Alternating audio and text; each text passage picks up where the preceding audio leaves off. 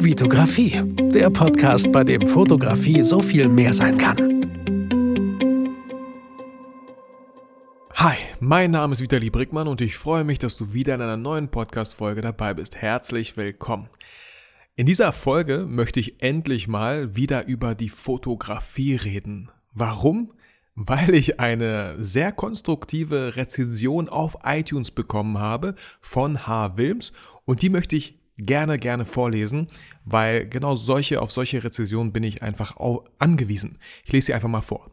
Ich habe lange überlegt, ob ich eine Rezension schreibe. Der Podcast gefiel mir am Anfang richtig gut, weil viel über Fotografie erzählt wurde und Fotografie das Hauptthema war und so viel mehr noch erzählt wurde.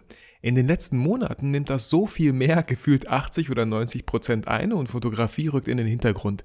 Ich finde, dass Vitali die Podcast-Folgen sehr interessant und motivierend gestaltet und seine Energie auch gut rüberbringt. Das ist wirklich toll. Fünf Sterne kann ich aber nicht geben, weil ich die Fotografie leider, leider, und das tut mir fast weh, in diesem Podcast vermisse. H. Wilms, vielen, vielen Dank für dieses coole Feedback. Ich bin dir überhaupt nicht böse, wenn es äh, nicht fünf Sterne geworden sind, sondern vier. Äh, auch noch viele Sterne. Es sind immer noch viele Sterne und ich bin dir viel, viel dankbarer, dass du ehrlich bist.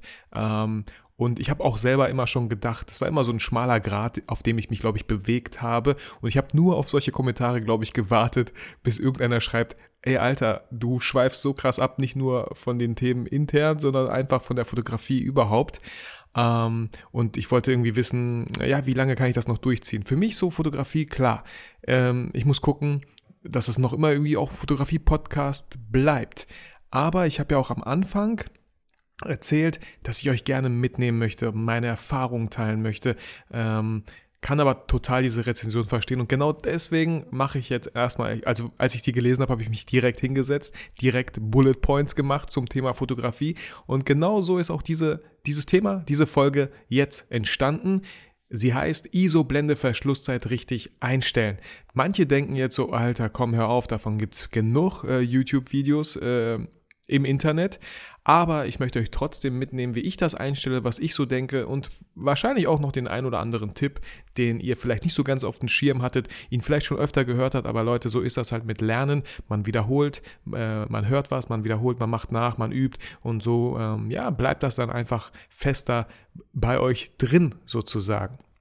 Also Leute, auch hier nochmal äh, der Appell an euch, alle anderen so, ähm, seid mutig, traut euch mir wirklich euer Feedback auch zu geben. Klar freue ich mich über fünf Sterne, aber vier Sterne und ein richtig äh, ehrliches Feedback sind mindestens genauso viel wert. Vielen, vielen Dank, äh, Wilms, für dieses coole Feedback und ja, das war echt so mal ein bisschen, ähm, wo ich mal ein bisschen wachgerüttelt wurde. Sonst wer weiß, wo ich noch hingekommen wäre mit diesem Podcast. Am Ende wäre es irgendwie so ein Erziehungspodcast, weil ich ja auch Papa von zwei Kindern bin und Ehemann und so. Ähm, wer weiß. So, dann wollen wir doch mal mit dieser Folge starten. Äh, ISO-Blende, Verschlusszeit. Das sind so die drei Sachen, äh, wenn man im manuellen Modus fotografiert, und das hoffe ich ganz stark, dass ihr das äh, so langsam tut. Wenn nicht, dann traut euch einfach. Äh, mir selber hat es sehr viel geholfen. Ich habe lange Zeit, ich glaube fünf Jahre oder vier, habe ich nicht im manuellen Modus fotografiert, weil ich ähm, ganz oft natürlich die Programmautomatik benutzt habe. Wenn ich auf der sicheren Seite sein wollte, habe ich P benutzt, hatte da sehr gute Ergebnisse, auch während den ganzen äh, Shootings mit den Schauspielern hatte ich immer sehr gute Ergebnisse. Aber natürlich, wenn man so ein 50 mm 1.8 drauf hat und dann auf TV stellt oder so. Klar will, nimmt die Kamera dann, wenn genug Licht vorhanden ist, macht sie eine Blende von 4 oder 5, 6 oder vielleicht sogar 8, äh, weil es das Licht einfach hergibt. Und ich glaube, das wollt ihr mit diesem Objektiv, wenn ihr People fotografiert, wenn ihr Porträtfotografie betreibt, wollt ihr bestimmt nicht erzielen. Natürlich kann man auch in den AV-Modus gehen und dann die Blende 1.8 oder 2.8 einstellen und den Rest macht halt die Kamera. Da hatte ich ganz oft das Problem, dass ähm, die Verschlusszeit zu kurz wurde. Klar, es war genug Licht, aber vielleicht sind wir dann wieder in einen schattigeren Bereich gegangen und auf einmal hat er mir die Verschlusszeit so, äh, so, so lang gewählt, ähm, dass die Bilder auf dem Display gar nicht so unscharf waren. Und hier rede ich von einer, ähm, wie nennt man das, Bewegungsunschärfe. Also nicht von einer Unschärfe, weil ich den Fokus nicht getroffen habe, sondern von einer Bewegungsunschärfe, weil die Kamera einfach viel zu lang belichtet hat und somit äh, diese Bewegungsunschärfe vom Model äh, halt zustande gekommen ist. Und da habe ich gesagt, ey, das muss aufhören. Ich denke immer, die Bilder sind was geworden, komme nach Hause und sehe, die sind absolut gar nichts geworden, weil die Bilder unscharf sind. Und da habe ich echt so für mich gemerkt, okay, lass doch die Finger mal von dem ganzen Modus, ich will einfach selber bestimmen. Und ganz ehrlich, Leute, ich kann euch die Angst nehmen. Es sind nur drei Sachen, auf die ihr achten müsst. ISO, Blende und Verschlusszeit. Das war's. Und wie ich die Sachen immer einstelle, wenn ich anfange zu fotografieren, das möchte ich halt mit euch jetzt einfach durchgehen.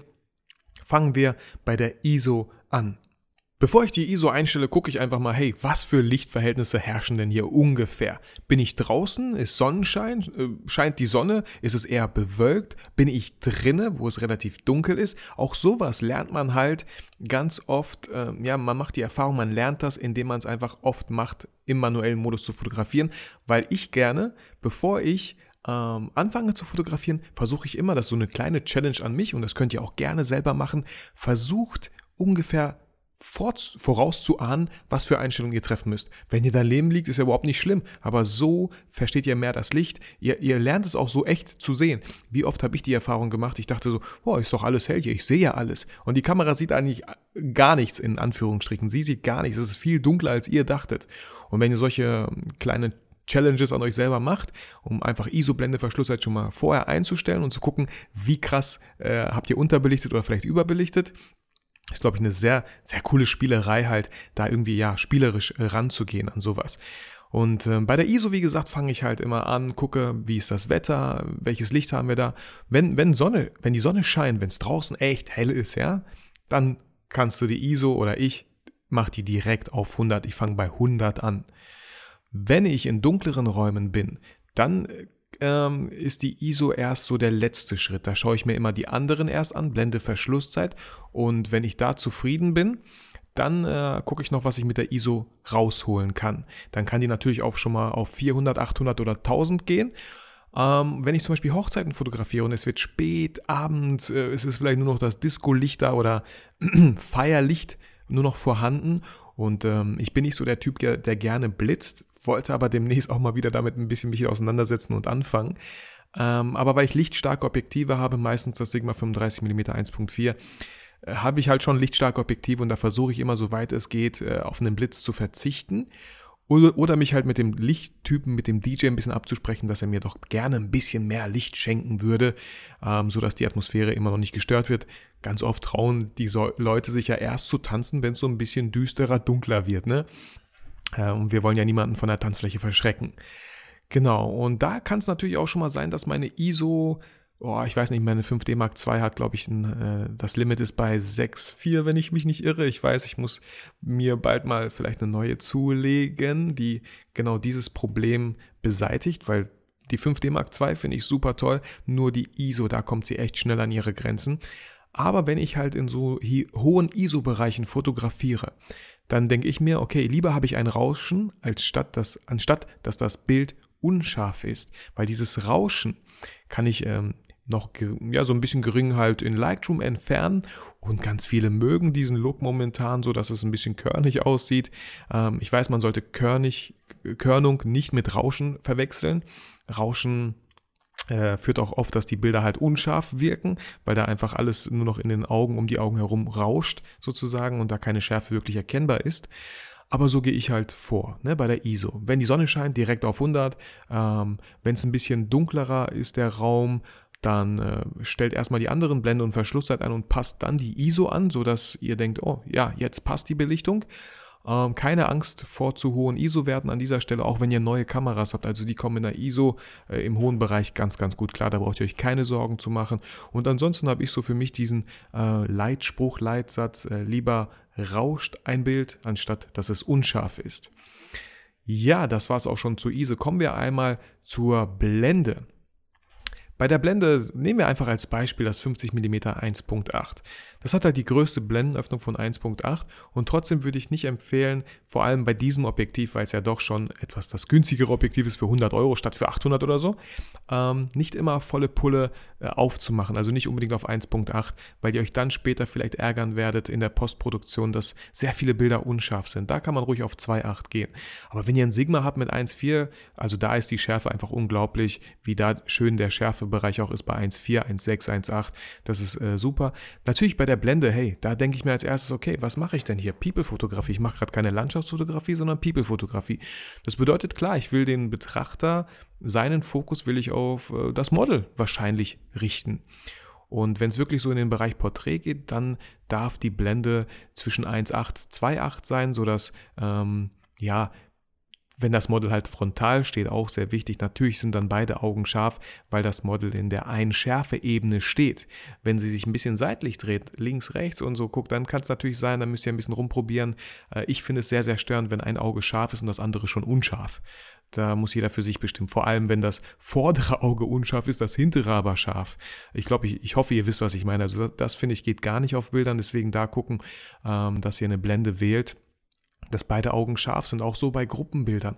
Wenn ihr Gruppenbilder macht, zum Beispiel bei Hochzeiten, und ihr habt drei Reihen, die, so viele Gäste, dass vielleicht drei bis vier Reihen entstehen, da würde ich auch eine große ähm, Blendenzahl, eine kleine Blendenöffnung sozusagen benutzen, 4.0568 vielleicht, damit auch wirklich alle scharf auf dem Bild sind. Ich habe selber ganz oft den Fehler gemacht, dass ich trotzdem in 2.8 fotografiert habe, weil ich den Stil halt irgendwie richtig cool fand, ne? der Hintergrund so schön unscharf, aber da hatte ich ganz oft, und das habe ich erst natürlich in der Postproduktion gemerkt, wo ich das Bild Bild sehr groß auf meinem Monitor gesehen habe, okay, die vordere Reihe ist unscharf und die hintere Reihe ist unscharf.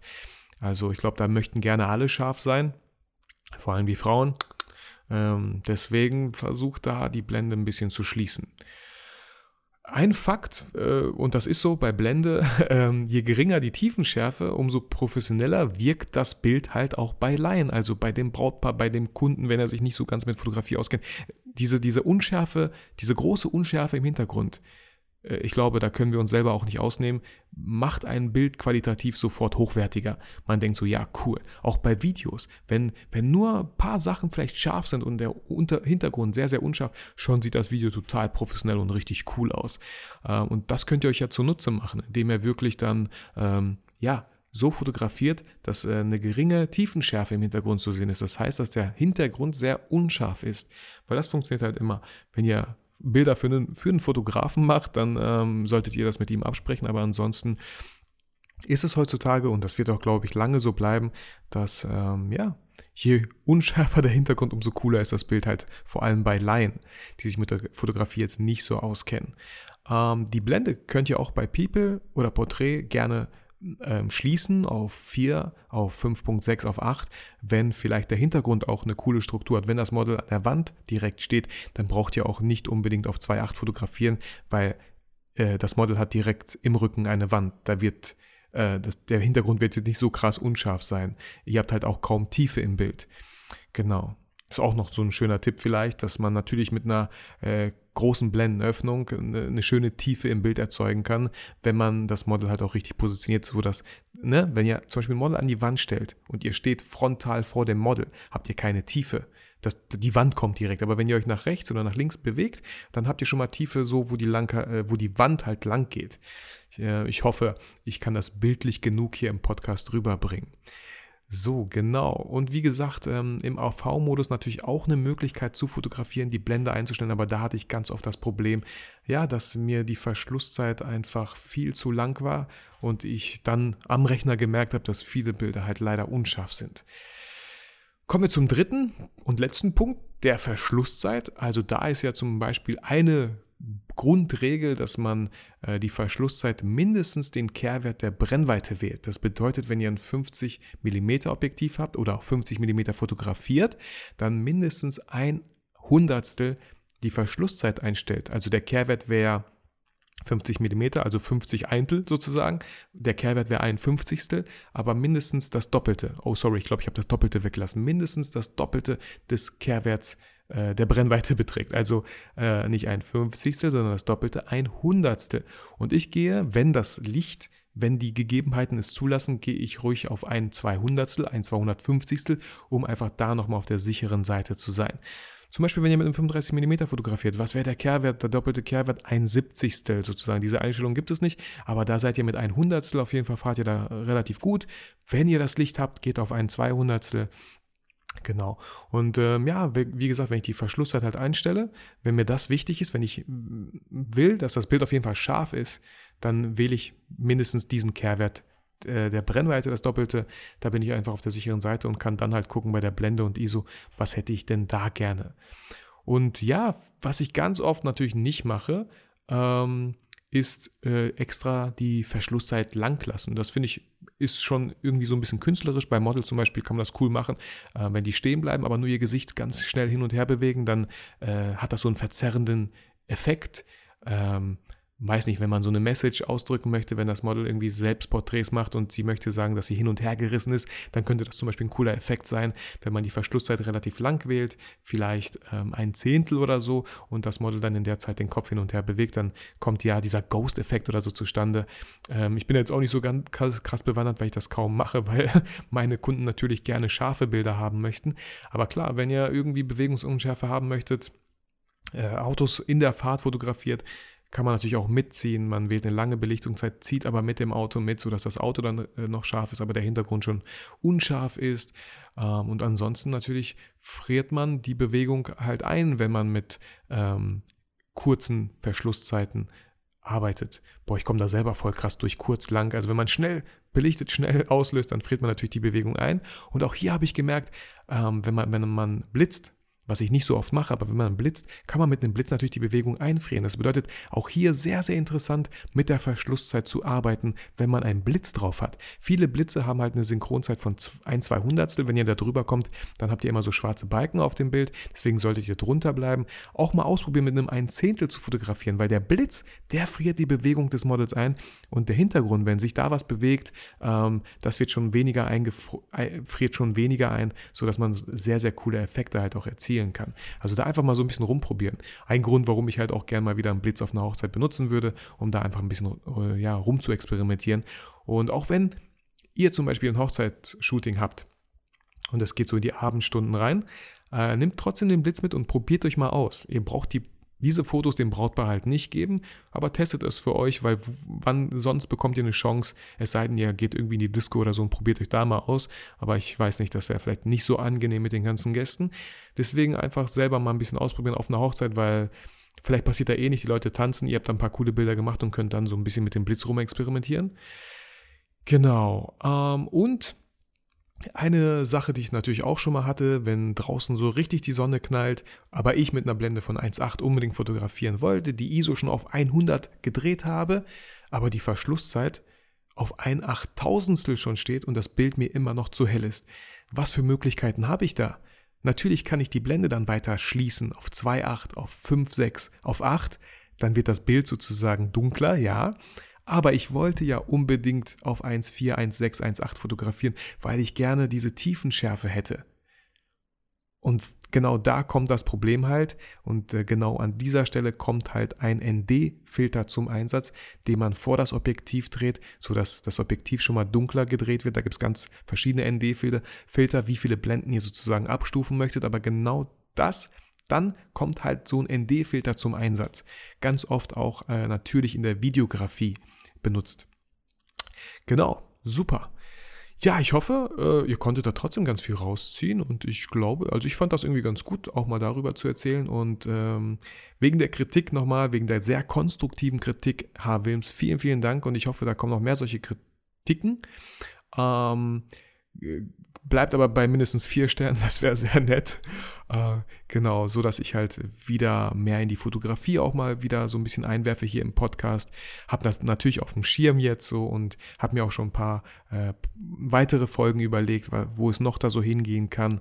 Ähm, Finde ich halt selber auch interessant und natürlich sollte man das nicht vernachlässigen, wenn ein Podcast äh, als Hauptwort, als erstes Wort Fotografie halt beinhaltet. Also vielen Dank, dass du mich da ein bisschen wachgerüttelt hast. Ja, ähm, mein Appell an euch, fangt an, manuell zu fotografieren. Traut euch aus dem Profi-Modus, aus dem P-Modus rauszugehen, äh, auf das M zu drehen und da euch ein bisschen auszuprobieren. Ähm, es macht Spaß. Ihr lernt da eine Menge auch über Licht kennen, über eure Kamera, über eure Einstellungen. Und wie gesagt, diese kleine Challenge, ne? bevor ihr irgendwas einstellt, guckt doch erstmal, schätzt erstmal ab, bevor ihr halt ein Foto macht. Äh, schätzt erstmal ab, was hier so für Lichtverhältnisse ungefähr herrschen. Fände ich super spannend.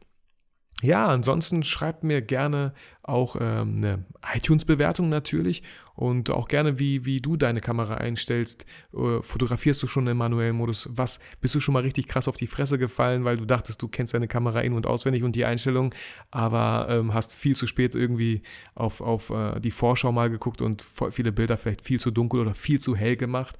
Also, oder worauf achtest du? Was stellst du da noch in der Kamera ein, das dir hilft, das Licht besser zu lesen? Eine Möglichkeit hier, die mir gerade noch einfällt, wenn ihr zum Beispiel in Schwarz-Weiß kurz fotografiert, könnt ihr halt auch sehen, wo sind die Highlights, wo sind die Schatten, das sieht man halt bei einem Schwarz-Weiß-Bild viel, viel besser. So, ja, ähm, Genau, ich würde mich freuen, wie gesagt, wenn ihr den Podcast bewertet, wenn ihr das super findet, was ich hier mache, dann nehmt euch doch einfach gerne die Zeit. Ich nehme mir auch jedes Mal die Zeit und sitze hier und äh, nehme neue Podcast-Folgen auf. Also seid so fair und bewertet auch meinen Podcast. Vielen, vielen Dank. Ähm, Ansonsten, wie gesagt, meine Upspeak Community, den Link findet ihr auch in den Show Notes. Kommt da rein, stellt eure Fragen. Ich beantworte sie immer wieder gerne, aber auch die Community selber beantwortet immer wieder gerne Fragen. Ähm, sehr, sehr cooles Ding. Mal gucken, wo das so hinführt mit dieser Upspeak Community. Ähm, genau. Und ansonsten sage ich euch, geht raus, lernt den manuellen Modus kennen, experimentiert herum, aber vergesst niemals, warum ihr fotografiert.